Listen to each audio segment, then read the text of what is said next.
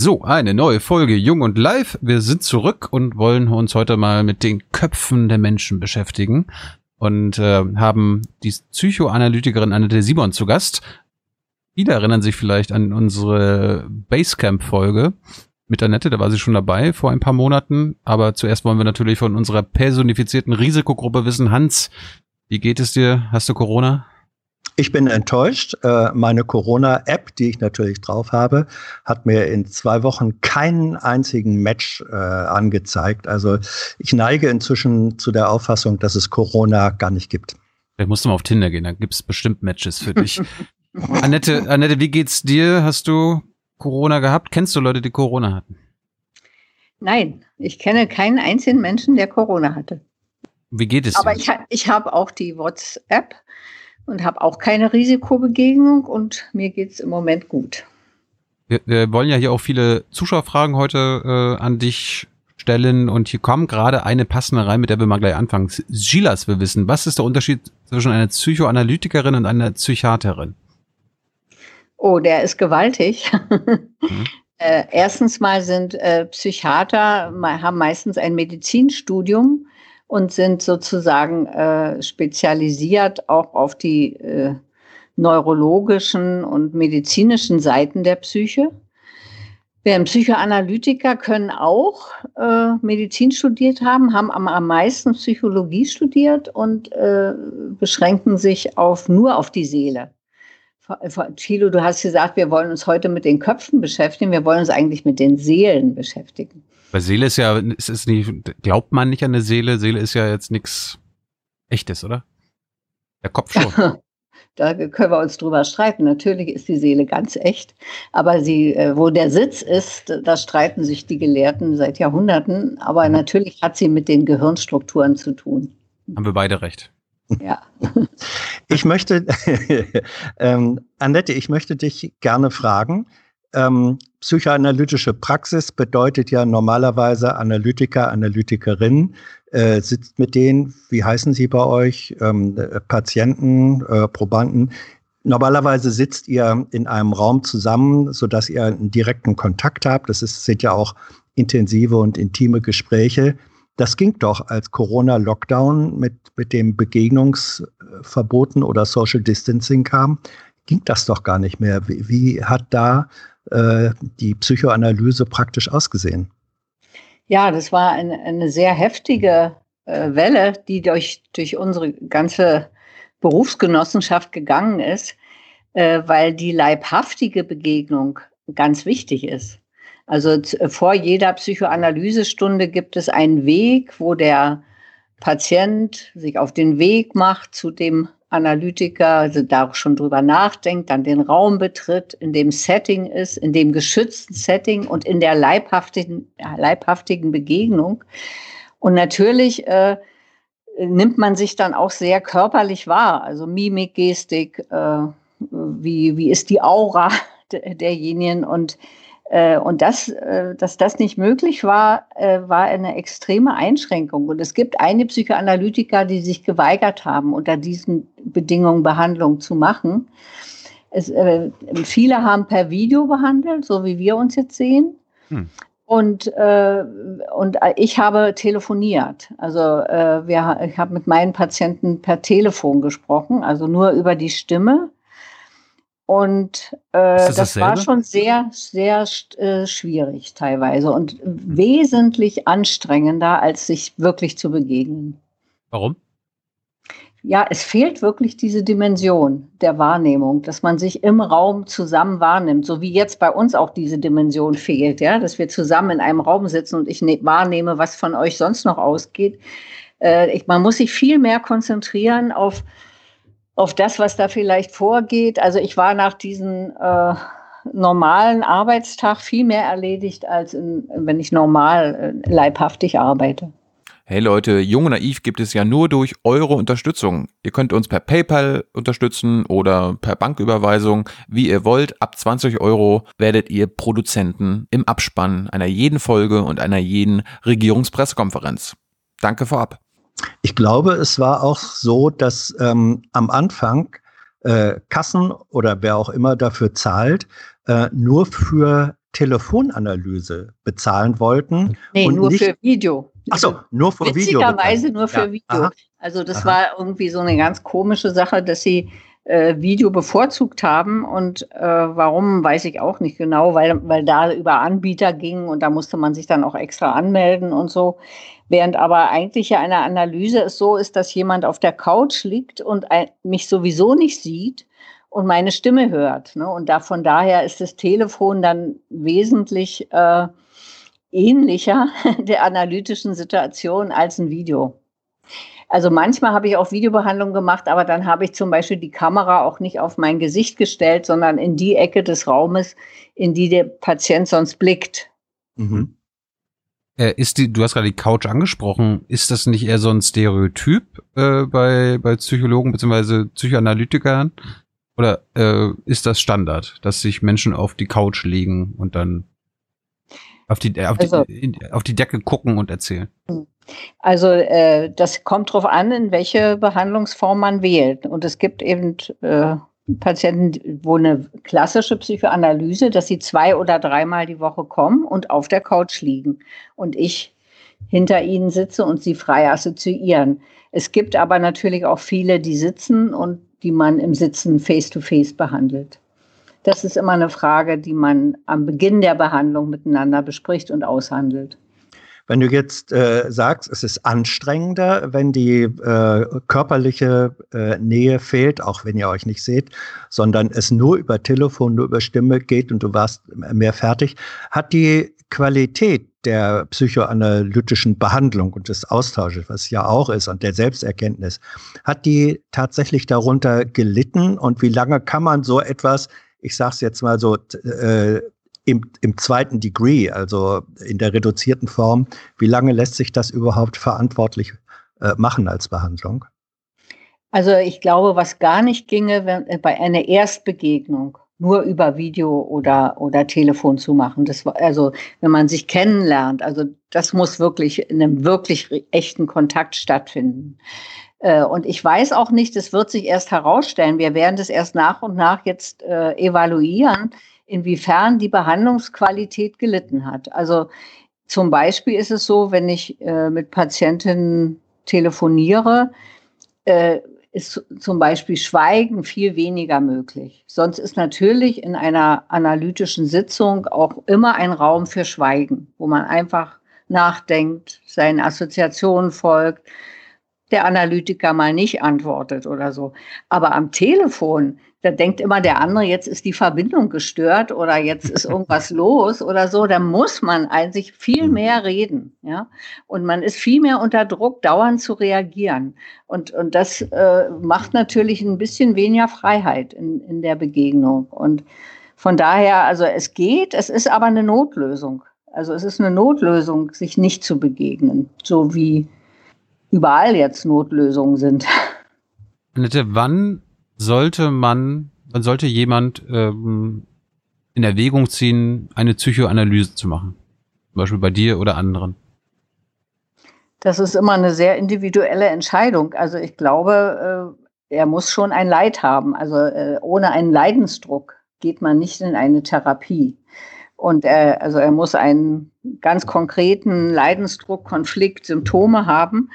Und ob er dann sich auf so eine lange Behandlung, eine Analyse dauert drei bis vier Jahre, eventuell länger und im Liegen und, und wirklich mit sehr festen Zeiten, äh, sich darauf einlassen will und kann, äh, müssen beide zusammen entscheiden. Also ich sage immer, Psychoanalyse ist was fürs Leben. Psychotherapie, da kann man so ein paar Konflikte bearbeiten, aber Psychoanalyse, da hat man wirklich einen tieferen Zugang und es ist ja da auch angestrebt, dass man in eine Regression kommt, wo man an frühe Gefühle rankommt und dann in der Übertragung auf die Analytikerin Dinge bearbeiten kann, die man, an die man sonst gar nicht rankäme. Warum, warum sagst du, dauert das im Schnitt drei, vier Jahre? Kann es nicht sein, dass du nach einem halben Jahr schon merkst, ah, ich weiß, woran es liegt, können wir abbrechen, hier ist, hier ist die Lösung? Das ist ja keine lösungsorientierte Therapie, Psychoanalyse, sondern da geht es um Selbsterkenntnis. Und Selbsterkenntnis dauert immer eine Weile. Und, äh, und außerdem weiß die Analytikerin sowieso nie, woran es liegt. Das wird, das wird sich erst im Laufe der Zeit in der gemeinsamen Beziehung zusammen, in der Zusammenarbeit ergeben, was vielleicht des Pudels Kern sein könnte. Mhm. Ähm, wir wollen jetzt auch darüber reden, in welcher Weise diese besonderen Corona-Situationen äh, die Psyche und die psychische Situation von Menschen individuell und kollektiv äh, verändern, weil du eben sagtest, Leidensdruck. Nimmst du jetzt in diesen, sagen wir, du und deine Kolleginnen und Kollegen, nehmt ihr in diesen na, zwei, drei Monaten, wo wir diese besondere Situation mit Social Distancing, Einschränkungen und so weiter haben, kommt da schon ein andere Formen von Leidensdruck, andere Themen, besondere Bedrängtheiten, werden die erkennbar? Das ist sehr, sehr unterschiedlich. Also es gibt Patienten, die waren erstmal sehr entlastet. Es gibt ja Menschen, die nicht so gerne so viel Kontakt haben und die waren entlastet von diesem sozialen Druck dauernd in Beziehung treten zu müssen, dauernd sich zeigen zu müssen und so weiter. Also es gab auch durchaus äh, Patientinnen oder Patienten, die entlastet waren. Dann gibt es welche, die, die dadurch extrem zusätzlich belastet wurden. Also meinetwegen, wenn jemand einen Waschzwang hat und sich jetzt dauernd die Hände waschen soll, das ist ja natürlich äh, No-Go eigentlich. Ja. Äh, und dann gab es äh, Patienten, die sehr existenziell, durch den existenziellen Druck äh, jetzt extrem in, in, in, Druck gekommen sind, weil, äh, also ich habe relativ viele äh, auch Künstler, die alle jetzt sozusagen äh, schwer kämpfen müssen um ihre Existenz. Und das macht natürlich einen besonderen äh, Druck von außen, der jetzt nicht nur psychisch von innen ist. Ne? Der ist einfach ein existenzieller Druck. Und eigentlich kann ich aber für alle Patientinnen sagen, dass irgendwie sich Dinge, die vorher schon so schwierig oder in, in, in so einer Konfliktlage waren, sich jetzt nochmal zugespitzt haben. Also wenn man jetzt im Ehekonflikt ist oder im Beziehungskonflikt und dann die ganze Zeit in einer Wohnung zubringen muss, dann kommt es nochmal so richtig zum Knall. Oder wenn äh, man lange Zeit ein außereheliches Verhältnis hatte, was mhm. äh, nun jetzt nicht gelebt werden kann, das wird jetzt dann doch irgendwie kompliziert und so weiter und so fort. Also es gibt überall, gab es eigentlich eine Zuspitzung der Konflikte, die sowieso da waren. Also weil, weil man so bestimmte Ausweichmanöver nicht mehr machen konnte. Ist das eigentlich gut oder ist das nicht gut, wenn Dinge, die verschüttet waren, jetzt auf einmal zugespitzt offenbar werden, wo du sagst, Ausweichmanöver sind nicht mehr möglich, jetzt kommt die Wahrheit ans Tageslicht. Gut oder nicht gut? Also äh, letztendlich eher gut. Äh, sagen auch viele Patienten, ich danke Corona, sonst hätte ich niemals so mit meinem Mann reden können. Aber hm. äh, äh, gleichzeitig ist natürlich zum Beispiel der existenzielle und gesellschaftliche Druck, der ist nicht immer sehr förderlich. Ne? Also der, der macht ja eher äh, etwas, wo man sich gar nicht so sehr seiner Seele widmen kann. Annette, wann hast du zum ersten Mal die Corona-Krise ernst genommen? Und nehmen alle Psychoanalytikerinnen, alle Psychiater die Krise ernst? Ja, ich glaube, es hat ein bisschen gedauert. Also bei mir äh, in dem Moment eigentlich wo mit dem Lockdown habe ich es dann richtig ernst genommen. Also habe ich gedacht, ja, jetzt scheint es ja wirklich so zu sein, dass man manches beachten muss. Äh, es gibt auch, und das war eine Sache, die mich sehr beschäftigt hat jetzt in dieser Krise, es gibt auch Kollegen, die die völlig negieren und, äh, und auch sozusagen zu den Verschwörungstheoretikern gegangen sind was ich also wirklich heftig finde. Also gerade auch bei Kolleginnen, die sozusagen jetzt mir auch solche Sachen wie erzählen, die dass Bill Gates da davon einen Gewinn hat oder dass Masken gesundheitsschädlich sind und so weiter. Also da gibt es jetzt relativ viele, die auch äh, sozusagen in, in, sowas gehen. Also wie kann, wie kann man so eine Anpassung von Menschen äh, verlangen und so weiter. Also das hat mich relativ erschüttert äh, dass das auch unter Kollegen, also ins, insgesamt habe ich ja sowieso das Gefühl, einerseits ist es eine gemeinsame Erfahrung in diesem Lockdown, in, mit diesem Virus muss man gemeinsam irgendwie umgehen und das hat auch manchmal was zusammengeführt und andererseits spaltet es auch. Also es spaltet Kollegen, es spaltet auch äh, andere Menschen. Also die gibt heftigste Streits in, in Verwandtschaften und zwischen Corona-Ängstlichen äh, und Corona-Leugnern und die gehen dann aufeinander los und so. Also es, es macht auch relativ Konfliktstoff. Wie, wie, wie ist das zu erklären? Bei den Kollegen.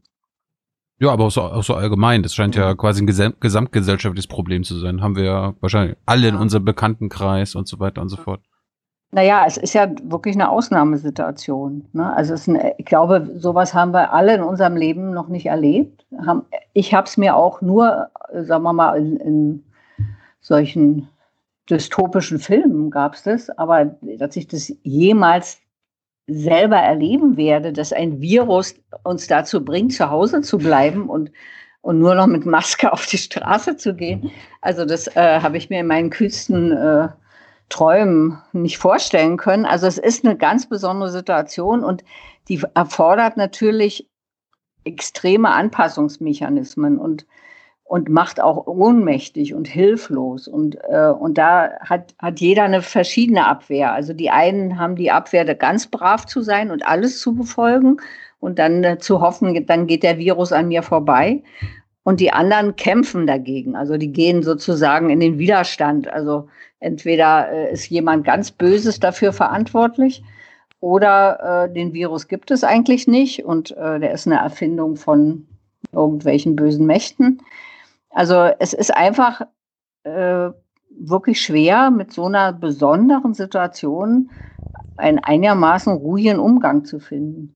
Aber äh, ich, also ich stelle das richtig fest, dass beide Formen, sowohl die hochgradige Anpassung bis hin zum Gehorsam, ähm, als auch die äh, sozusagen die, die Entlarvung und der Kampf gegen die bösen Mächte, aus deiner Sicht sind das Abwehrformen. Es sind eigentlich keine keine Reflexions- und Verarbeitungs- und Umgangsformen, sondern Abwehrformen. Das ja. ist das Gleiche.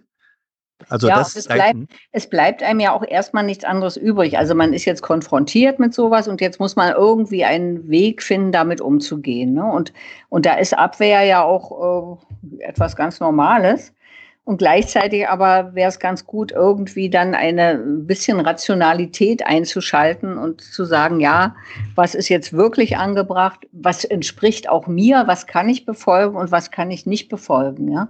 Es gibt ja auch äh, Großmütter, die trotzdem ihre Enkel betreut haben, weil es einfach in der Familie nicht anders ging. Mhm.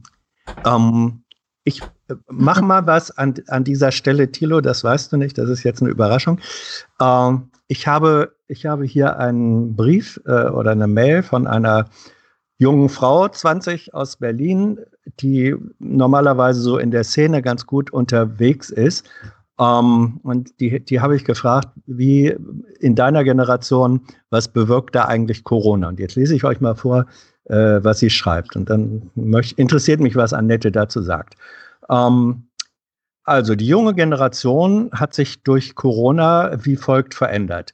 Gefühlt sind viele wesentlich egoistischer geworden im Umgang miteinander, was sich auf das Verhalten im alltäglichen Leben bezieht. Viele junge Menschen nehmen keine Rücksicht auf Regeln und brechen diese eher, um ein Gefühl der Macht zu erlangen. Niemand kann ihnen etwas vorschreiben.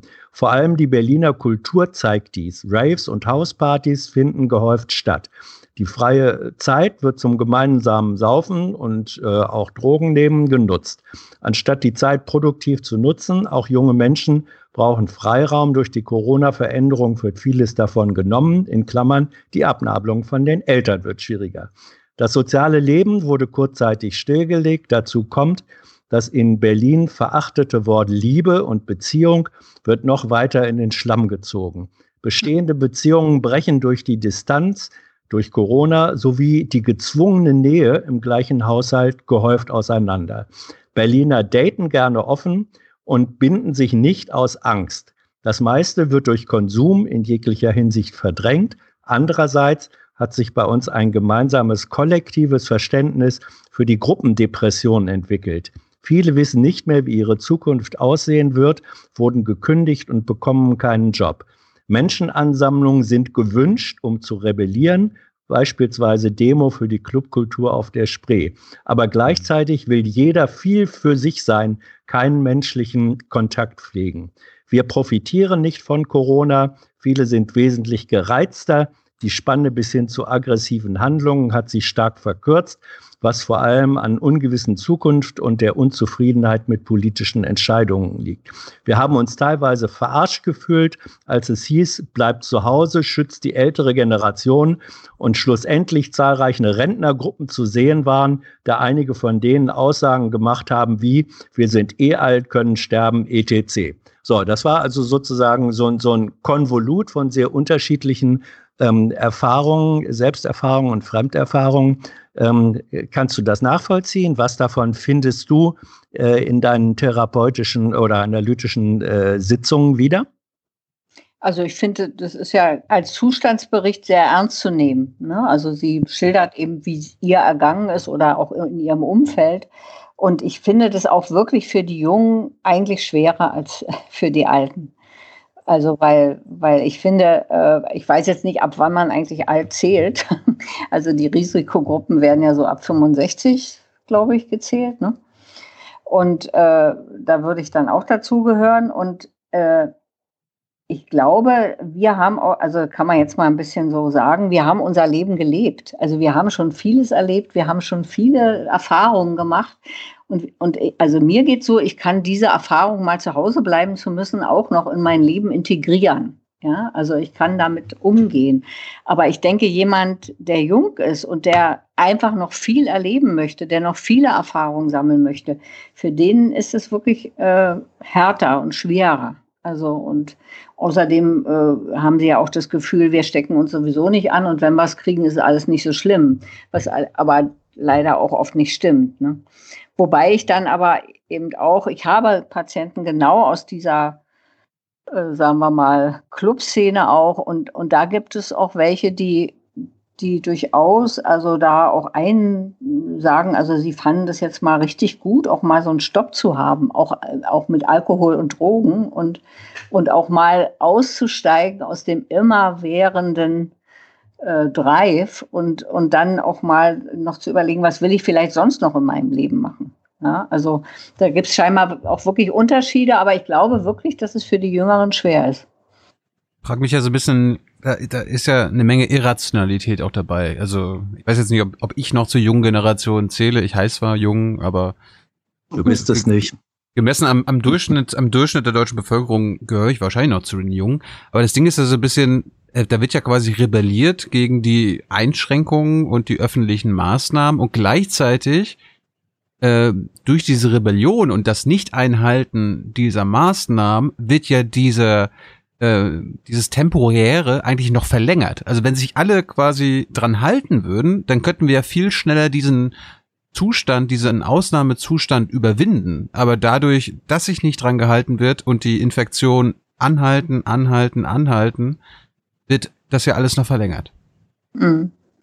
Ja, aber das ist für manche eben schwer, das so zu sehen. Ne? Und äh, ich musste immer noch an meinen alten Staatsbürgerkundeunterricht denken, wo wir immer den Satz von Hegel, Engels, Freiheit ist die Einsicht in die Notwendigkeit, äh, übergeholfen kriegten.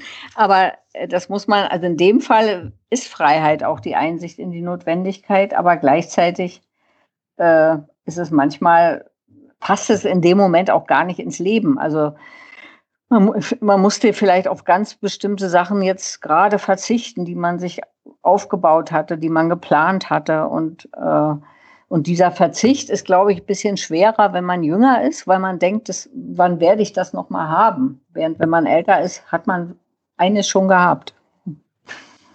Ich weiß nicht, ob du so ein bisschen mitbekommen hast, in Berlin ist es ja gestartet, diese, ich nenne sie mal Hygienedemos ja, mhm. wo dann vor der Corona-Diktatur gewarnt wurde, wo dann so auch DDR-Vergleiche gezogen wurden, dass wir wieder eingesperrt werden und so weiter. Dabei ist ja der deutsche, ich nenne ihn mal Lockdown oder Shutdown, einer der also der, der leichtesten gewesen auf der ganzen Welt. Also wir durften ja immer noch raus, wir konnten immer noch zu zweit auf der Straße sein, also da wurde ja auch mal eine Menge übertrieben. Mhm. Wie, erklär, wie erklärst du dir, dass, dass da auf einmal ähm, Diktatur-Wahnvorstellungen wirklich äh, gang und gäbe wurden und die ja auch eine Menge äh, Leute angezogen haben.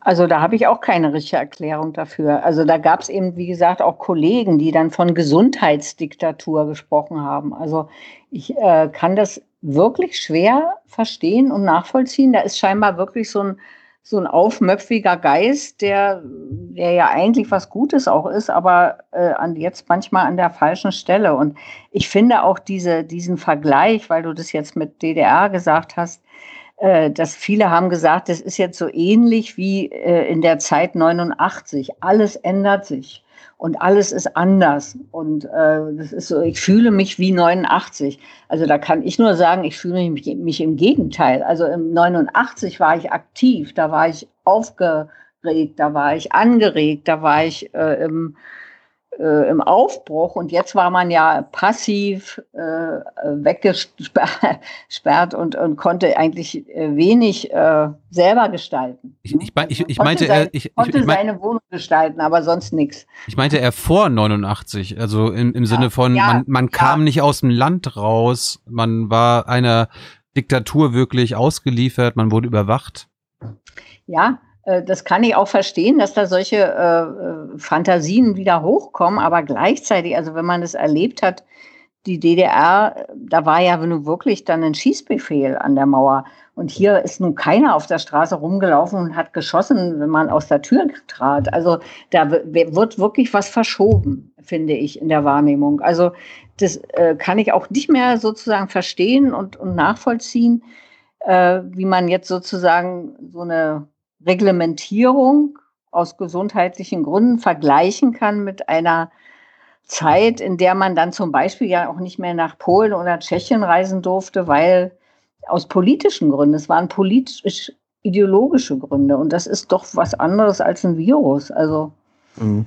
Annette, das wissen natürlich ein paar, aber nicht alle, die uns jetzt zugucken. Ähm, du warst, äh, du gehörtest in der DDR vor allem während der Wendezeit zur Bürgerrechtsbewegung. Du warst da politisch aktiv, aber eigentlich warst du vorher schon, gehörtest du in der äh, DDR zur, zur kritischen Kulturszene, um das mal so zu sagen.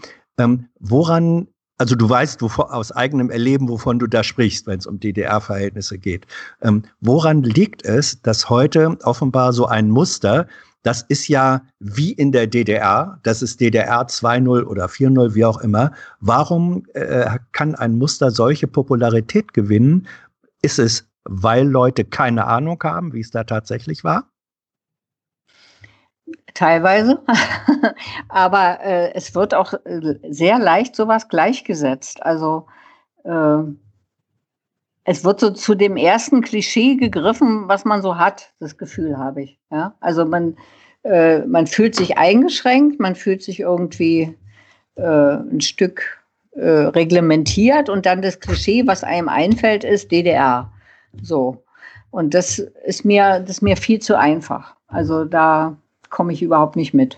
Also ich kann dir auch nicht erklären, warum die Leute so sind.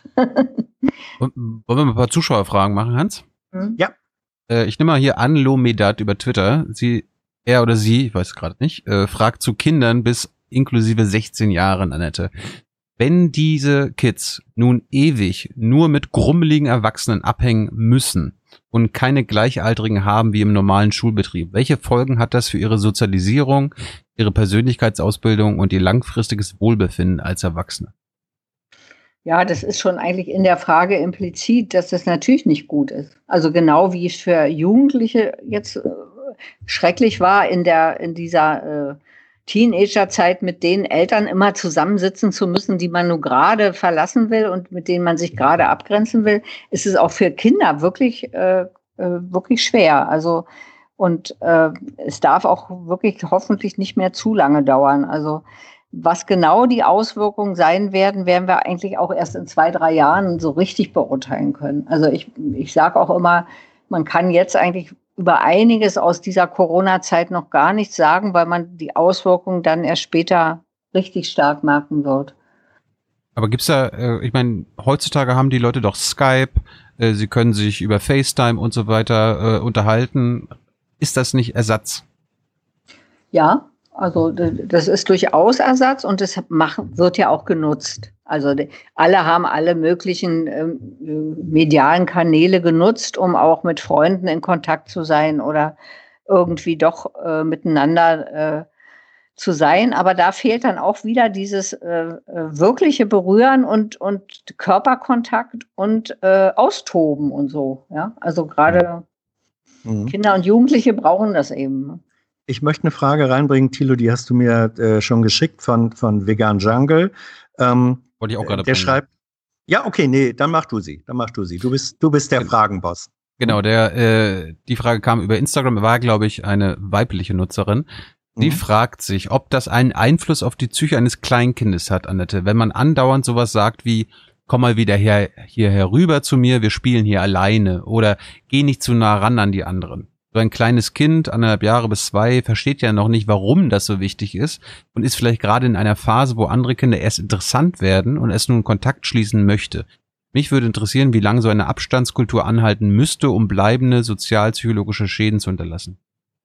Das kann man auch jetzt noch nicht beantworten. Aber auf mhm. jeden Fall ist es natürlich nicht gut. Also, dass man ein Kind dauernd auf Distanzregeln einschwören muss. Äh, wichtig wäre auch, auch bei ganz kleinen Kindern, es immer zu erklären. Auch, äh, man denkt immer, kleine Kinder verstehen es nicht so, aber die verstehen es. Also man muss versuchen zu erklären, warum. Warum soll man jetzt diese Distanz einhalten. Aber es ist natürlich auf die Dauer nicht gut. Und äh, welche Folgen das haben wird, werden wir wirklich erst etwas später merken. Ja? Und äh, wie Kinder das verarbeiten. Und also zum Beispiel auch wie, ich merke das jetzt auch schon, äh, was für Träume von Patienten kommen oder was ich selber träume. Ich träume manchmal jetzt schon im Traum, dass ich zu jemand Abstand halten muss. Und das ist ja schon äh, heftig. Dann ist es schon ins Unbewusste integriert. Ne? Und genauso geht es mir, wenn ich jetzt manchmal Filme gucke und merke, dass die da so ganz wuselig miteinander sind und denke immer, Mensch, die halten gar keinen Abstand. Also sozusagen, äh, man ist schon so äh, jetzt äh, nach dieser kurzen Zeit schon als Ältere äh, darauf sozusagen fast trainiert, Abstand zu halten. Äh, das, das macht mich besorgt. Und das ist für Kinder natürlich äh, glaube ich, dann noch stärker, weil das in so einer ganz frühen Zeit so, so signalisiert wird, Abstand halten wäre gut. Aber was bedeutet das, wenn man schon davon träumt, irgendwie Abstand zu halten? Das heißt, dass es schon im Unbewussten ist. Also es ist schon im Unbewussten angekommen, dass Abstand halten im Moment angesagt ist. Aber ist doch gut, oder nicht? dass, dass es schon im Unbewussten sich sozusagen in, in, in, äh, in Konflikt widerspiegelt, der sich dann im Traum äußert. Aber ist das gut? Nö. also was heißt, das weiß ich nicht. Das kann man ja nicht sagen, das, was ist gut oder was ist schlecht. Also das mhm. Unbewusste ist ein unbewusster Apparat der Psyche. Aber äh, das heißt, dass es schon sehr stark wirkt. Also dass diese besondere, wie hat äh, Hans das neulich genannt, Menschenexperiment, was jetzt gemacht wird, dass das schon in uns angekommen ist. Ja, der Begriff war nicht von mir, aber äh, mhm. manchmal ist er, ist er anscheinend so. Ähm, ich möchte, weil du sagst, Kinder und Abstand halten und geht schon ins Unter, ins Unter- oder Unbewusste rein. Ähm, ein Erlebnis, das ich hatte, ich hatte das schon mal gesagt, aber hier passt es nochmal. Das war im Supermarkt äh, vor ein paar Wochen und ähm, da waren dann diese Streifen auf dem Boden. Das war noch, äh, nicht jeder hält sich dran. Und dann äh, stand ich da in so einer Schlange, hab Abstand gehalten, hinter mir offenbar nicht, jedenfalls krähte da irgendwann, dann habe ich mich umgedreht, so eine wirklich kleine Kinderstimme krähte so ganz vergnügt, Abstand halten, Abstand halten. Und dann gucke ich mich um, dann stand da eine Mutter mit zwei ziemlich kleinen Kindern, also was weiß ich, äh, drei, vier Jahre alt. Und die haben das offensichtlich als eine Art Spiel begriffen, mhm. ähm, dass sie mit anderen Erwachsenen, die eben keinen Abstand gehalten haben, gespielt haben. Mhm. Ist so etwas, wenn so etwas, und das war nur, war nur diese halbe Minute da, mhm. ähm, wenn es eine solche, sagen wir, spielerische Form ist, äh, ist das eine Möglichkeit von negativer Distanz als implementiertes Muster, äh, das zu verhindern oder abzudämpfen? Ja, also ein spielerischer Umgang ist ja immer schon eine, eine höhere äh, höhere Stufe der Verarbeitung. Ne? Und dann kann man ja damit dann als Kind auch Erwachsene manipulieren, kann sagen, du musst Abstand halten, du musst Abstand halten. also das, äh, das ist, finde ich, dann schon eine höhere Stufe der Verarbeitung, wenn man damit spielen kann. Noah Dertbach fragt dich, äh, kann es auch in der Theorie sein, äh, dass es positive Auswirkungen hat? Da wurde sich schon mit positiven Auswirkungen in dieser Abstandskultur beschäftigt. Äh, das, also wie gesagt, die Ergebnisse werden wir in zwei, drei Jahren erst mhm. richtig haben. Also ich, ich habe ja vorhin gesagt, dass für manche das auch eine große Entlastung ist. Also für manche äh, nicht dieses dauernde Funktionieren in sozialen Netzwerken. Äh, jetzt kann man mit Fug und Recht sagen, ich bleibe heute Abend zu Hause und will niemand sehen mhm. es sonst äh, ja nicht so ganz nett ist. Ne? Und äh, also das kann für manche durchaus äh, diese Funktion haben und auch so, ein, so eine, wie man so schön sagt, innere Einkehr äh, ist ja auch nicht immer nur schlecht. Also ich meine auch die Mönche oder Nonnen in den Klostern könnten uns da auch was lehren, was es bedeutet, immer an einem Ort zu sein, immer da äh, sozusagen in seinen Gedanken sich zu bewegen. Also das, ich glaube nicht, dass das nur schlecht ist, aber das müssen wir abwarten. Und eigentlich ist unsere Kultur ja nicht so, dass sie auf Einkehr und äh, soziale Abstinenz setzt. Wie bewertest du ähm, das, das Argument gab es ja immer, als die Bundesliga wieder gestartet ist. Ähm, mhm. hat, hat das psycho psychologische oder psychische Auswirkungen, wenn Kinder zum Beispiel sehen, dass die Erwachsenen bzw. die Profis auf einmal wieder Fußball spielen können und sie auf ihrem Kinderspielplatz nicht Fußball spielen können? Ja, das werden sie, werden sie nicht so toll finden, denke ich. Und äh, es ist ja auch die Frage, ob diese Art des sterilen Fußballs, äh, der jetzt so praktiziert wird, der, der, macht ja auch allen keinen so richtigen Spaß. Ne? Weder den Spielern, noch den Trainern, noch dem Publikum. Also es ist schon eine Art von äh, nicht berührbaren, äh, das naja, also die, die, die Fußballspieler, die Fußballspieler müssen keinen Abstand halten. Die können ja. Fußball, die können Fußball das spielen und richtig, bekommen noch Geld aber, dafür. Aber, aber, ihnen fehlt ihr Publikum. Ne? Also das sagen ja auch viele, dass es nicht die gleiche Stimmung im Stadion ist und dass es äh, schon anders ist, als wenn man vor Publikum spielt. Ich möchte gerne nochmal ähm, auf die Auswirkungen äh, im politischen Verhalten und den Einstellungen äh, kommen. Ähm, wir haben jetzt eine, eine, Bundesregierung, die in den letzten Wochen und Monaten mit relativ äh, drastischen, manchmal sehr kurzfristig zustande kommenden, äh, gekommenen Entscheidungen sagt das und das und das und das. Es ist also ein, ein ziemlich starkes, äh, auch Verbots-, Geh- und Verbotsregime dann doch gewesen die Zustimmungswerte gerade äh, zur CDU als Regierungsführungspartei sind seit Beginn dieser Restriktionsmaßnahmen nach oben gegangen wie gar nichts. Was kommt darin zum äh, Ausdruck, wenn äh, Menschen in einer Zeit, da sie von der Regierung und dann auch noch von einer Kanzlerin vorweg eingeschränkt werden, dann erst recht die Zustimmung zu dieser einschränkenden politischen Kraft noch wächst? Naja, das war ja auch eine Zuckerbrot- und Peitsche-Politik. Also einmal sozusagen, äh, ihr müsst schön zu Hause bleiben, aber auch wir beschützen euch. Ne? Das ist ein, äh, wir beschützen euch jetzt und wir beschützen euch kompetent und ihr kriegt ziemlich viel Geld, wenn ihr das macht.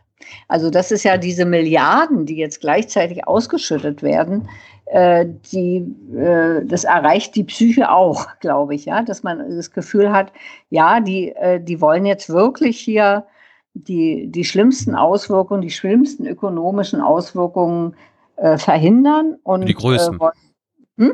Für die größten. Ja, aber äh, manche, also gerade in Berlin gab es ja diese Ausschüttung für die für die äh, Selbstständigen und die Dings, also die haben manche auch sehr freudig begrüßt. Also da Manche haben das so als kleines Stipendium empfunden, so jetzt können Sie mal, haben Sie mal ein bisschen Geld und so weiter. Also es wurde schon so ein bisschen, also ich glaube, was sich jeder wünscht, beschützt zu werden, kompetent beschützt zu werden und dann auch noch, äh, dass sie sich noch Gedanken machen, wie man das ökonomisch abfedern kann, das wird scheinbar honoriert. Oder ist es einfach so, dass man das in Gefahrensituationen äh, verlässt man sich gerne auf den, der Stärke und Sicherheit verspricht. Mhm. Ja.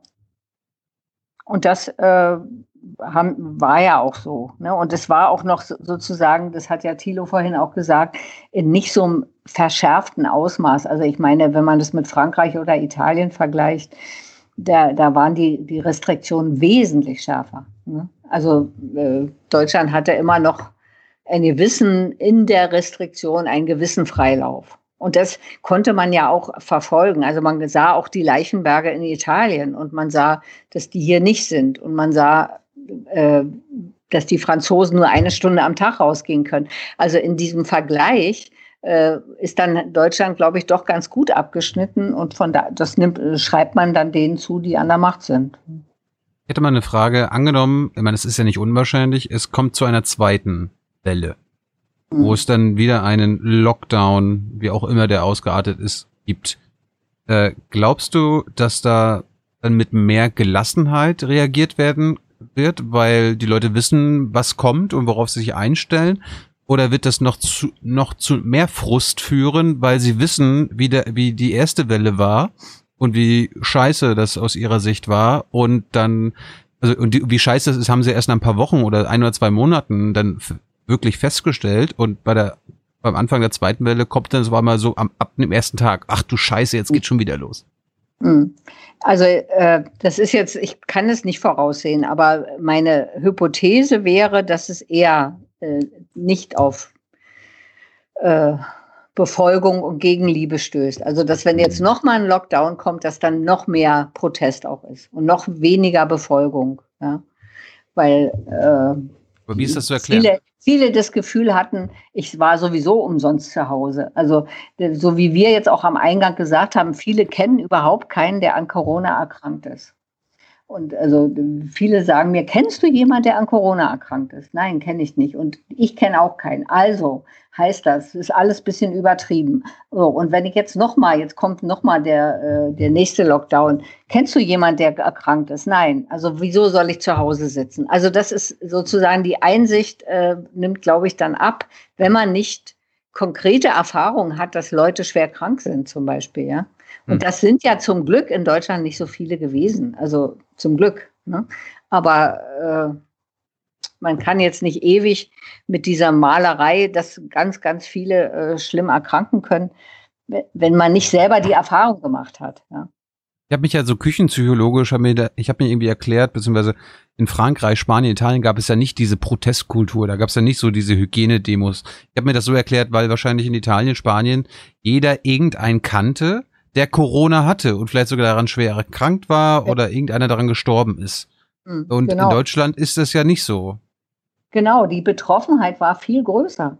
Ja, also das muss man sich auch klar machen. Hier, wir hatten hier nicht so viele, zum Glück nicht so viele schwer Erkrankte. Und auch weil der Lockdown relativ früh war, dann auch viele Tests und so weiter. Also gab einige Dinge, die gut waren. Und da gibt es also für mich manchmal auch ein bisschen zu wenig Dankbarkeit. Also jetzt, ich weiß nicht, wem man genau dankbar sein soll, aber, aber dass man auch mal sagen könnte, Mensch, da haben wir eigentlich noch ziemlich viel Glück gehabt hier. Ja. der Hans, ist das nicht das, was Drosten mal so als Paradox beschrieben hat? Jetzt haben wir das erfolgreich quasi abgewendet, dass es nicht so schlimm geworden ist und gleichzeitig sagen dann die Leute, äh, ja, seht ihr, war also, war völlig übertrieben. Ja, ja.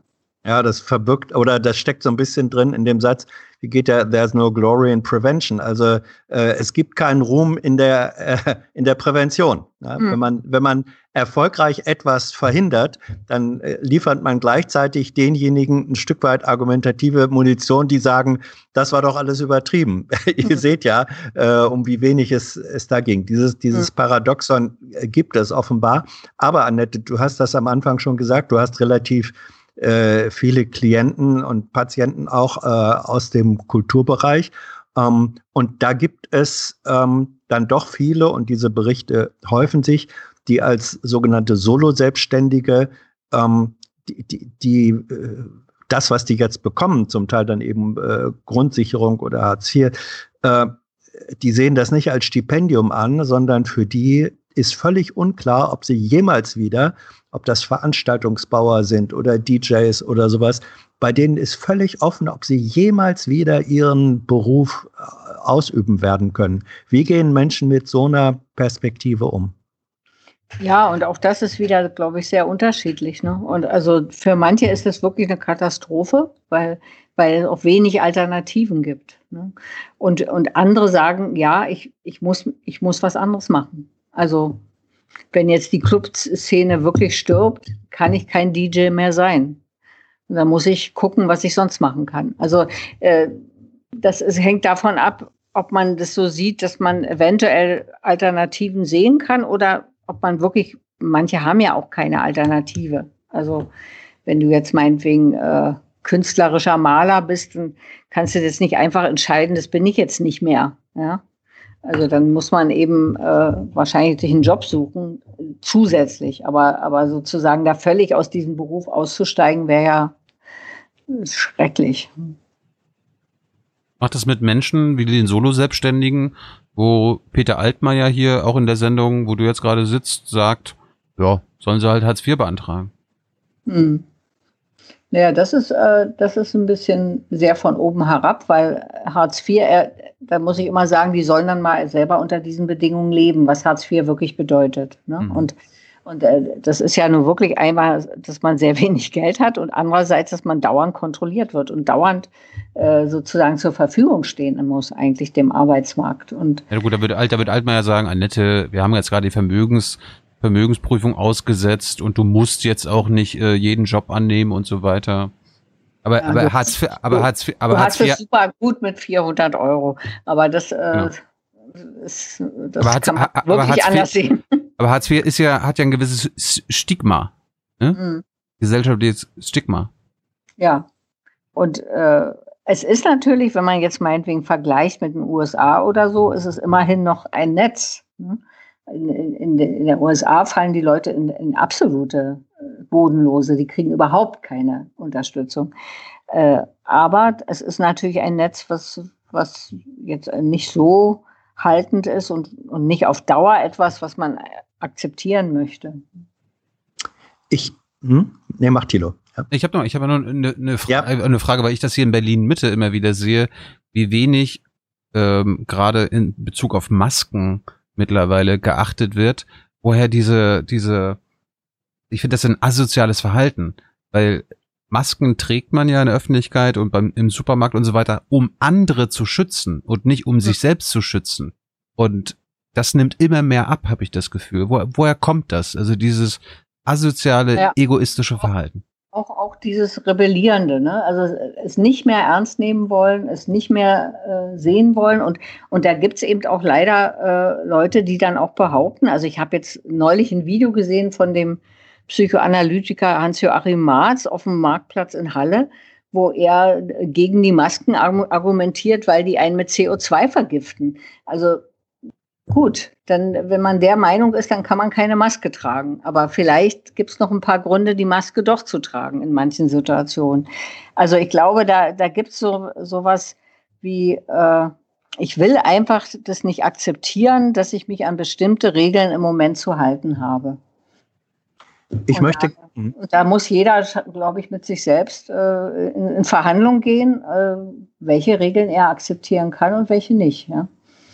Ich möchte gerne nochmal auf die Frage kommen, ob es messbare oder welche messbaren Auswirkungen von Corona-Zuspitzungen, Polarisierungen, Verschärfungen es gibt. Ähm, ich habe neulich, weiß jetzt nicht mehr wo, die Zahl ge äh, gehört, dass die Zahl der äh, eingereichten Scheidungsklagen in den letzten drei Monaten äh, dramatisch angestiegen sein soll. Mhm. Ähm, hast du etwas davon mitbekommen? Ist das so? Kennst du da Daten? Eine zweite noch, noch viel dramatischere Frage wäre, ähm, nimmt die Zahl von Suiziden oder Suizidversuchen zu? Es gibt in der Soziologie, einer der Urväter, äh, Dürkheim, hat festgestellt, dass in gesellschaftlichen Umbruchssituationen, und zwar positiv wie negativ, Selbstmorde zunehmen, weil Menschen einfach den Wechsel äh, solcher ähm, Zustände nicht aushalten. Der Fachbegriff ist da Anomie, Zustände der Regellosigkeit. Ähm, kann man das, kennst du solche Zahlen? Stellst du fest, dass es solche Entwicklungen jetzt in diesen drei Monaten sich herausgebildet haben? Also ich kenne da keine Zahlen. Ich habe aber heute gerade in der Berliner Zeitung gelesen, dass die Zahl der, der häuslichen Gewaltübergriffe eindeutig gestiegen ist. Also das, das ist wohl jetzt äh, klar, weil jetzt, also nach dem ersten äh, Zeit des Lockdowns äh, kam es nicht zu Anzeigen, aber jetzt ist die Zahl der Anzeigen und auch der erwiesenen Übergriffe auf Kinder und, und, und Frauen also wesentlich höher als äh, unter Nicht-Corona-Bedingungen. Also das ist eine Zahl, die jetzt schon feststeht. Ja. Ich kenne keine Zahlen über äh, Suizide Ja, ist eventuell noch gar nicht äh, die Statistik da dafür und kann das auch in meinem Umfeld nicht bestätigen. Aber äh, das, das ist jetzt nicht, weil, weil das nicht, vielleicht nicht so ist, sondern weil wir da das noch nicht wissen. Hast du mal Männer oder einen Mann als Patienten gehabt, äh, der seine Kinder oder seine Frau geschlagen hat und äh, der dann zur Erkenntnis gekommen ist, warum er das tut? Nein, hatte ich noch nicht. Äh, aber das heißt jetzt nicht, dass es das nicht gibt. Also das ist, äh, war eben nicht bei mir. Ich hatte so einen Patienten nicht. Ich glaube, die würden auch eher zu einem Mann gehen. Also ein Mann hm. würde sich dann doch eher einem anderen Mann anvertrauen, dass er solche Dinge tut, als jetzt nur einer Frau zu sagen, ich schlage meine Frau. Weil er natürlich dann denkt, die wird sowieso auf Seiten seiner Frau stehen. Also, äh, hast, du, hast du mehr Frauen als Patienten als Männer? Ja. Wie, wie ist da so das Verhältnis? Also im Moment, es schwankt auch immer im Moment so zwei Drittel, ein Drittel. Also zwei Drittel Frauen, ein Drittel Männer. Äh, eine Frage, die da äh, sich im Grunde anschließt. Ähm, in der Zeit vor allem des Lockdowns, äh, wo dann viel auch Kinderbetreuung zu Hause stattfinden musste, ähm, sind offenbar sehr viele Frauen, die eigentlich sich auch schon beruflich emanzipiert hatten, ähm, wieder in alte Rollen zurückgegangen, wurden zurückgedrängt. Beobachtest du das auch und ist das ein temporäres, ein temporärer Rückfall in alte traditionalistische Frauenrollen oder äh, wird das etwas sein, was unter emanzipatorischen Gesichtspunkten unglücklicherweise oder fälschlicherweise dann ein neues, ein neues altes Normal äh, wieder etabliert? Also das hoffe ich nicht das ist normal, also weil die meisten, äh, die jetzt wieder da reingerutscht sind in diese Verantwortungsübernahme für jeden Abwasch und für jeden Flecken auf dem Tisch und äh, Kinder und so, äh, das auch sehr bedauern. Also ich die meisten, die, die das dann übernommen haben, sehr viel, wollen da auch wieder raus. Also das, ich hoffe nicht, dass das jetzt ein längerer äh, Prozess sein wird, dass es so bleibt. Wie, wie ist das beim Homeoffice? Äh, hast du Patienten oder Patientinnen, die sich freuen, dass sie auch von zu Hause arbeiten können? Ja. Oder, oder nervt die das?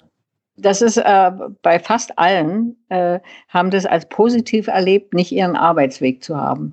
Also hm. äh, hier in Berlin hat man ja auch meistens extreme Arbeitswege oder steht im Stau oder so. Und äh, viele sagen also dieses äh, wenigstens ein oder zwei Tage nicht also die würden nicht die ganze Woche Homeoffice haben wollen, aber, aber wenigstens ein oder zwei oder drei Tage nicht diesen Arbeitsweg zu haben, das fanden sie als eine unglaubliche Entlastung. Und wenn die Kinder dann auch nicht zu Hause rumspringen, sondern versorgt sind, dann hat man auch zu Hause mehr Ruhe. Also das, dieses Homeoffice äh, wird, glaube ich, jetzt zunehmen. Wollen wir mal wieder ein paar Fragen? Ja. Äh, es gibt ein paar Fragen allgemein zur Psychoanalyse, Annette. Traust du dir zu, ja. die zu beantworten? Jetzt nichts direkt mit Corona zu tun haben? Ja, ich hör's also, mir, mir an. du kann, kannst ja sagen, du weißt es nicht. Jones ja, Haywire fragt, glaubst du daran, dass Psychoanalyse uns heute helfen kann, die Gesellschaft besser zu verstehen, wie es beispielsweise seinerzeit Erich Fromm gemacht hat? Und wie? Ja, also ich glaube, äh, dass die Psychoanalyse ja auch versucht, äh, den Mensch in der Gesellschaft zu sehen. Und das hat auch Freud selber schon gemacht. Er hat ja grundlegende äh, Schriften zur Kultur, also das Unbehagen in der Kultur und so weiter, äh, auch mit Krieg und Frieden und so weiter sich sehr auseinandergesetzt. Also man kann sich auf jeden Fall äh, da Anregungen holen. Aber die Psychoanalyse ist ja auch nicht mehr die Psychoanalyse, die, vor, die sie vor 100 Jahren war. Sie hat sich mhm. sehr verändert und sie ist auch teilweise offen für gesellschaftliche Strömungen und auch für andere Erkenntnisse, also nimmt die auch mit auf. Sie ist nicht mehr dieses geschlossene System, was sie bei Freud war. Wie, äh, kannst du das ein bisschen erklären? Wie hat sich die verändert vor 100 Jahren? Also wie, wie hätte Annette Simon vor 100 Jahren Psychoanalyse betrieben im Vergleich zu heute? Also ich hätte vor 100 Jahren äh, fünf bis sechs Mal in der Woche einen Patienten behandelt. Der wäre sechs Mal die Woche gekommen. Also der Freud hat immer von der Sonntagskruste gesprochen, wenn dann der Patient einen Tag nicht da war. Äh, ich hätte wesentlich kürzer dann behandelt, also eben höhere Frequenz, kürzer.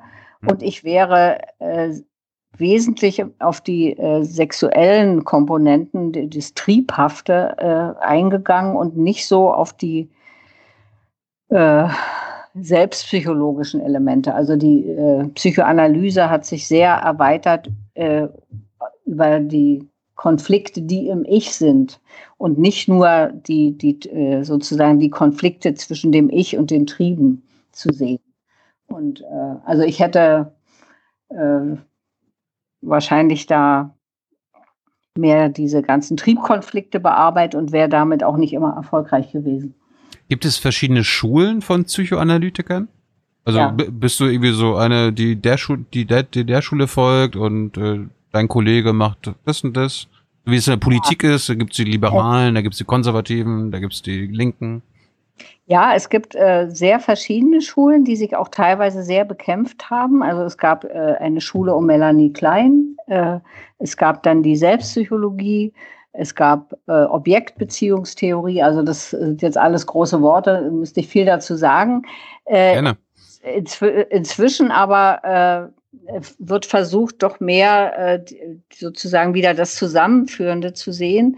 Und ich selber würde mich als total eklizistisch bezeichnen. Also ich nehme mir immer von, aus jeder Theorie das, was gerade passt für diesen Patienten. Also ich bin da überhaupt nicht so festgelegt. Und mir ist auch immer sehr wichtig, immer auch die Gesellschaft, in der jemand lebt, einzubeziehen. Also den, das Kollektiv, die, die äh, Umstände, die gesellschaftlichen Faktoren nie aus den Augen zu verlieren. Asa El Ghazar fragt dich, gibt es auch rassistische Gefühle bei TherapeutInnen, beziehungsweise Befremdung oder Klischees? Selbstverständlich. Aber die sollten sie möglichst in ihrer eigenen Lehranalyse bearbeiten. Also jeder, der Analytikerin wird, muss ja eine lange Lehranalyse, eine lange Eigenerfahrung machen in der er sich besonders auch damit beschäftigt, welche Hemmnisse er hat, mit bestimmten Patienten zu arbeiten. Und, äh, und ich, natürlich sind äh, Therapeuten wie ganz normale Menschen überhaupt nicht frei von Klischees oder auch rassistischen Vorurteilen. Und die müssten sie dann erkennen und bearbeiten, beziehungsweise wenn sie merken, dass sie da nicht äh, das verändern können, können sie auch bestimmte Patienten nicht behandeln. Hm. Annette, du bist selbst Lehranalytikerin. Ähm, das bedeutet für mich, äh, korrigiere mich, wenn ich es falsch sehe, ähm, du in der Lehranalyse sind angehende Psychoanalytiker liegen bei dir auf der Couch. So, genau. du bist also Train the Trainers sozusagen. Ja. Sind diese zukünftigen Kollegen nicht eigentlich besonders schwierige äh, Patienten, weil die wissen ja eigentlich schon, worum es geht. Ja, manchmal wissen sie es und manchmal wissen, sind sie ganz erstaunt, wie wenig sie wissen. Weil es geht ja um sie selbst. äh, und das, äh, der Unterschied ist, dass ja, äh, sagen wir mal, angehende Analytiker eben nicht mit dem Leidensdruck kommen, den Patienten haben. Patienten haben einen Leidensdruck, die haben einen Konflikt, sie haben ein Symptom, sie haben eine ganz schwierige Situation. Die, die, die sind ja der Meinung, ich bin ganz gesund und normal. Und da muss der Leidensdruck erst sichtbar werden, den sie vielleicht doch haben und der sich vielleicht auch in der Berufswahl ausdrückt. ähm, was, was passiert, äh, wenn, du, wenn du da jemanden hast äh, und der hat irgendwie beim besten oder sch schlimmsten Willen findet sich da kein Leidensdruck? Wie gehst du dann äh, mit so einem äh, Patienten, zukünftigen Kollegen um? Äh, suchst du dann irgendwas, wo du sagst, wir werden schon noch was finden, wo du doch leidest? Nein, also so, äh, aber, aber ich glaube, wenn er wirklich Analytiker werden will, dann äh, muss er sich ja auch mit seinen unbewussten Dingen äh, auseinandersetzen und es kommt auf jeden Fall durch die Assoziationen, durch die Übertragung, durch die Träume, die kommen. Also es, ich glaube, da kann man kaum ausweichen, äh, auf bestimmte Konflikte zu stoßen. Vielleicht nicht auf ganz tiefes Leid. Ja, das ist vielleicht dann manchmal auch wirklich nicht der Fall. Aber äh, es, es gibt keinen Menschen, der nicht äh, auch, auch, psychische Konflikte in sich trägt. Zumal, wenn er Psychoanalytiker werden will. Wer ergreift denn so einen verrückten Beruf, wo er den ganzen Tag hinter Couch sitzen soll? Also. Darf ich mal fragen, was deine Motivation war, Analytikerin werden zu wollen? Oder ist das zu persönlich? Das darfst du nicht, aber auf, okay. jeden, auf jeden Fall ein Helfersyndrom. Matthias fragt dich, werden heutige Babys zu einer Generation bindungsunfähiger Zombies heranwachsen?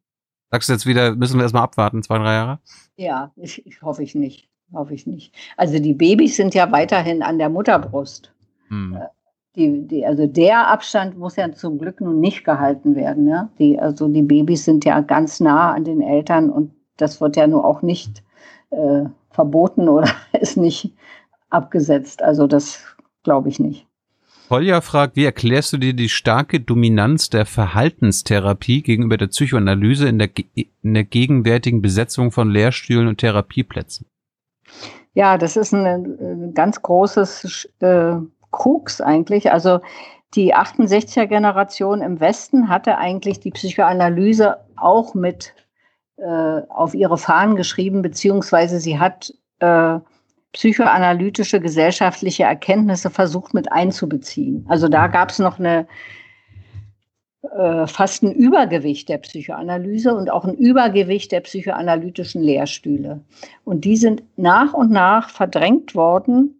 Wie das eigentlich genau passieren konnte, ist mir auch nicht so richtig klar, aber es ist scheinbar die Funktionalität äh, dann vorgezogen worden und äh, und es gab so eine, so eine, so ein Backlash. Also nach dieser 68er äh, Anerkennung der Psychoanalyse gab es einen Backlash, wo gesagt wurde, Psychoanalyse ist old fashioned, das bringt nichts mehr, das äh, ist nicht mehr äh, die Therapie der Wahl und Verhaltenstherapie ist ja auch wesentlich kürzer und ökonomischer und, und von daher hat sich äh, die, die, sag mal, das bei den Lehrstühlen durchgesetzt. Es hat sich aber nicht bei den Studenten durchgesetzt. Die Studenten kämpfen jetzt für analytische Lehrstühle und die kommen massenweise in unsere Ausbildung.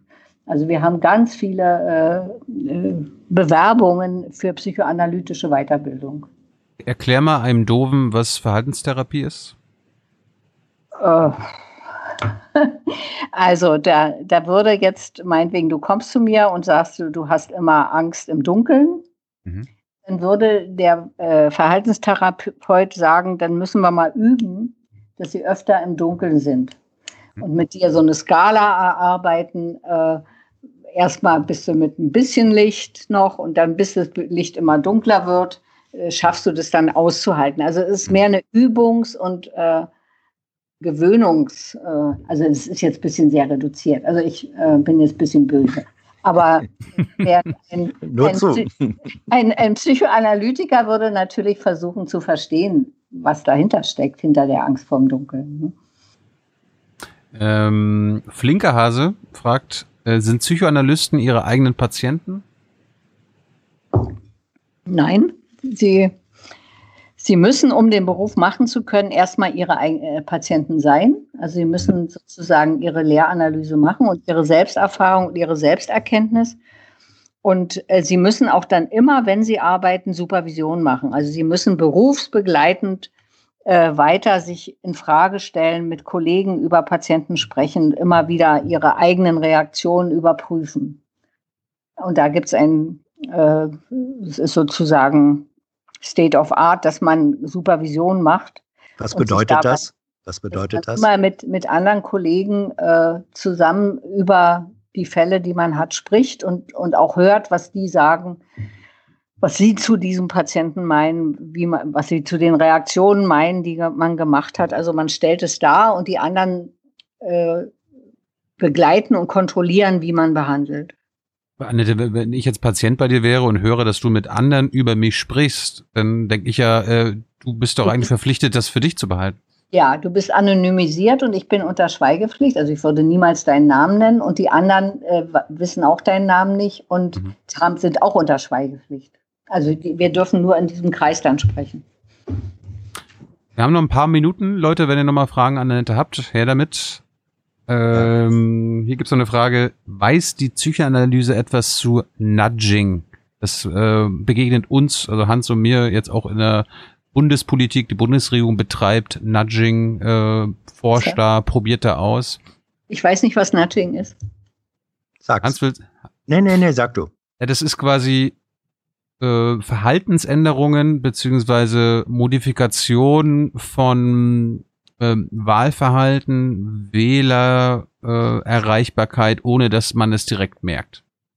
Aha, gut. Also davon weiß ich leider nicht so viel. Äh, da werden wahrscheinlich verhaltenstherapeutische Elemente einfließen, aber auch natürlich wird dann auch das Wissen über unbewusste Vorgänge da einfließen, wenn man versucht, sowas zu beeinflussen. Ne? So wie früher ja auch äh, zum Beispiel Werbung. Äh, da wurde sehr beachtet, was das Unbewusste anspricht. Und früher? Ist das heute auch heute, so? natürlich, heute ja. auch. Aber früher war, wurde es erforscht. Ja. Hm. Also es, es gibt hier, äh, Wikipedia sagt das ganz gut, unter einem Nudge verstehen die Autoren eine Methode, das Verhalten von Menschen zu beeinflussen, ohne dabei auf Verbote und Gebote zurückzugreifen oder ökonomische Anreize verändern zu müssen. Hm. Also die versuchen dann die emotionale Seite zu erreichen. Ne? Mhm. Und das, da, dafür werden dann natürlich äh, auch analytische Erkenntnisse äh, bestimmt mit einbezogen. Ich würde daran nicht mitarbeiten, aber es gibt bestimmt Menschen, die das tun. ich habe, äh, ja. achso, nee, mach du noch. Nee, nee, mach nochmal Frage und danach komme ich. Ähm, Osemann 23 fragt, was hältst du von C.G. Jung, hat nichts mit mir zu tun, und seine Psychologie oder von Figuren wie Jordan B. Peterson? Also äh, C.G. Jung war ja ein Zeitgenosse von Freud, die waren befreundet, haben sich gegenseitig auch äh, geschätzt eine ganze Zeit, bis sie sich dann entzweit und bekämpft haben. Und ich glaube, C.G. Jung hat auch ein paar Erkenntnisse über die, das Unbewusste und die Archetypen, die man bis heute äh, beachten kann und schätzen kann. Und er hat auch Seiten, äh, die ja auch sehr kritisiert wurden, dass er sich zum Beispiel äh, nicht so weit von der Nazi-Ideologie äh, begeben hatte. Äh, aber es ist durchaus jemand, den man auch ernst nehmen muss. So, und den anderen Menschen kenne ich nicht. Wie, wie heißt der? Jordan Peterson. Nee, kenne, habe ich noch nie gehört. Also ist vielleicht meine Dummheit, aber habe ich noch nie gehört. Aber Wilhelm Reich kennst du. Das war ja sozusagen. Selbstverständlich. Den kenne ich also, wieder nicht. ja, Wilhelm, Wilhelm Reich war äh, zeitweise ähm, in mindestens Kreisen der westdeutschen 68er Linken, ähm, war das eine glorifizierte äh, Figur. Ähm, er war ein relativ radikaler Psychoanalytiker, der dann aber irgendwann ähm, mal abgedriftet ist und ähm, eigenartige Stichwort Orgonen, äh, Ursachen und therapeutische Ansätze äh, gefunden oder propagiert hat. Welche Rolle spielte und spielt eine Person wie Wilhelm Reich ähm, in der ernstzunehmenden Geschichte der Psychoanalyse?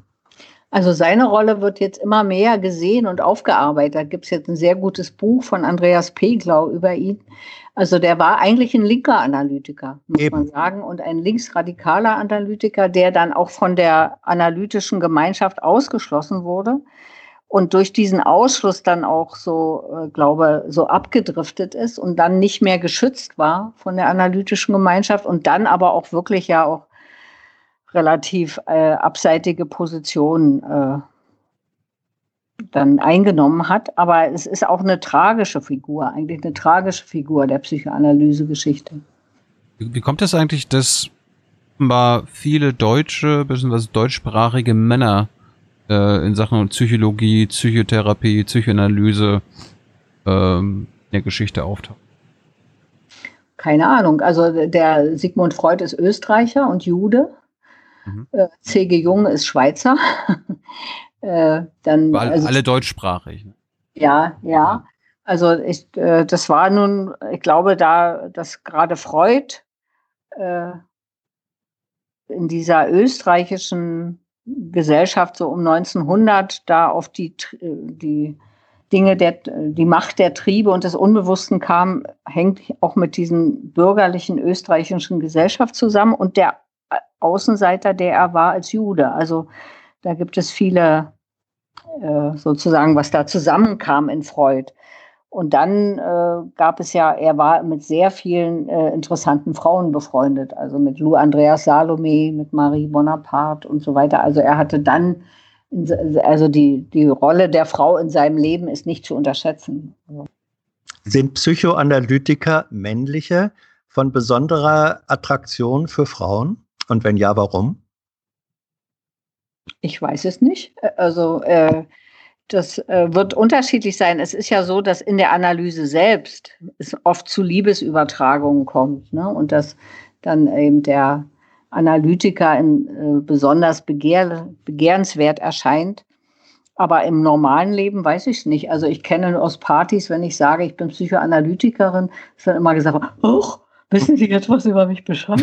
Also wird dann erstmal gleich drei Schritte zurückgetreten. Also äh, bei Analytikerinnen kann ich das nicht sagen mit der. Gut, Annette, wir sind quasi durch. Du bekommst jetzt nochmal. Darf ich drei. noch? Seku halt, Achso, ah, ja, ja, ein, ja. Ein, ein, eine hätte ich noch. Also ähm, zwei. ja, gut. Äh, ich möchte gerne wissen, nochmal in Bezug auf sozusagen geteilt deutsche Vergangenheit. Ähm, welche Rolle hat die Psychoanalyse äh, in der DDR gespielt und wirkt die in irgendeiner Weise noch fort? Weil sozusagen im dogmatischen, ähm, äh, im dogmatischen Marxismus wurde Psychoanalyse ja auch angesehen als kleinbürgerlich individualistische äh, sozusagen äh, Fehlwegung. Äh, wie war das für Psychoanalytiker und Psychotherapeuten in der DDR-Gesellschaft und wirkt da irgendetwas nach, wenn es schwierig war? Also es gab in der DDR keine Psychoanalyse. Das muss man so klar sagen. Es wurde mit der Pavlov-Konferenz 1956 war die, glaube ich, äh, gab es ein Verbot der Psychoanalyse als imperialistischer Auswuchs. Äh, und äh, es gab dann äh, auch keine äh, Fortsetzung der Tradition. Es gab keine Lehranalytiker mehr. Es, man konnte Psychoanalyse nicht lernen in der DDR. Man konnte dann äh, in den späteren Jahren äh, sozusagen sich der Tiefenpsychologie zuwenden, weil es gab in der DDR eine Form von Gruppentherapie, die durchaus äh, tiefenpsychologische Elemente hatte. Es gab andere Formen von äh, äh Psychotherapie, die davon angeregt sozusagen waren. Aber Psychoanalyse in dem Sinne konnte man erst nach 89 wirklich wieder machen, äh, erlernen, äh, sich eher zuwenden, weil die Tradition abgebrochen war. Hier gibt es noch den Hinweis aus dem Chat. Äh, Deutschland war eines der ersten Länder, das Psychologie als Wissenschaft anerkannt und gefördert hat. Das stimmt. Das war aber auch unter Nationalsozialismus so. Die Professionalisierung der Psychologie ist unter den Nationalsozialisten extrem gefördert worden. Wie ist das zu erklären? Ja, die wollten auch die Erkenntnisse äh, nutzen. Ja, da hat, glaube ich, Wilhelm Reich mit seiner Schrift Massenpsychologie des Faschismus, ähm, glaube ich, noch eine ganz wesentliche Rolle als, als äh, linker Psychoanalytiker gespielt wenn ich mhm. das richtig äh, in, ein, in Erinnerung habe. Mhm. Ja. Ja. Gut, Annette, du äh, mhm. musst jetzt nochmal durch die drei letzten Fragen bei Jung und Live durch. Ähm, mhm. Zum einen gibt hier viele junge Leute, die abends zu Hause bleiben, weil sie nicht mehr dem sozialen Druck sich äh, ergeben müssen und ein Buch lesen wollen. Hat Annette Simon einen Buchtipp? Ja, ich habe jetzt eine neue Autorin entdeckt. Also ich lese sehr viel und äh, habe jetzt eine amerikanische Autorin entdeckt, die ich ganz großartig finde, auch psychologisch übrigens, aber als Autorin Elisabeth Straut. Und ich würde als erstes Einstiegsbuch empfehlen mit Blick aufs Meer. Das ist also eine Kleinstadt in den USA und da werden die verschiedensten Menschen in dieser Kleinstadt in, miteinander gezeigt, verwoben in ihren Konflikten und super. Ist das ein Sachbuch oder ein Roman? Roman, Roman. Gibt es einen Filmtipp oder einen Serientipp? Ich habe jetzt eine Serie von einer Freundin geschenkt gekriegt und die fand ich auch super gut. Big Little Lies. Das ist mit Nicole Kidman in der Hauptrolle.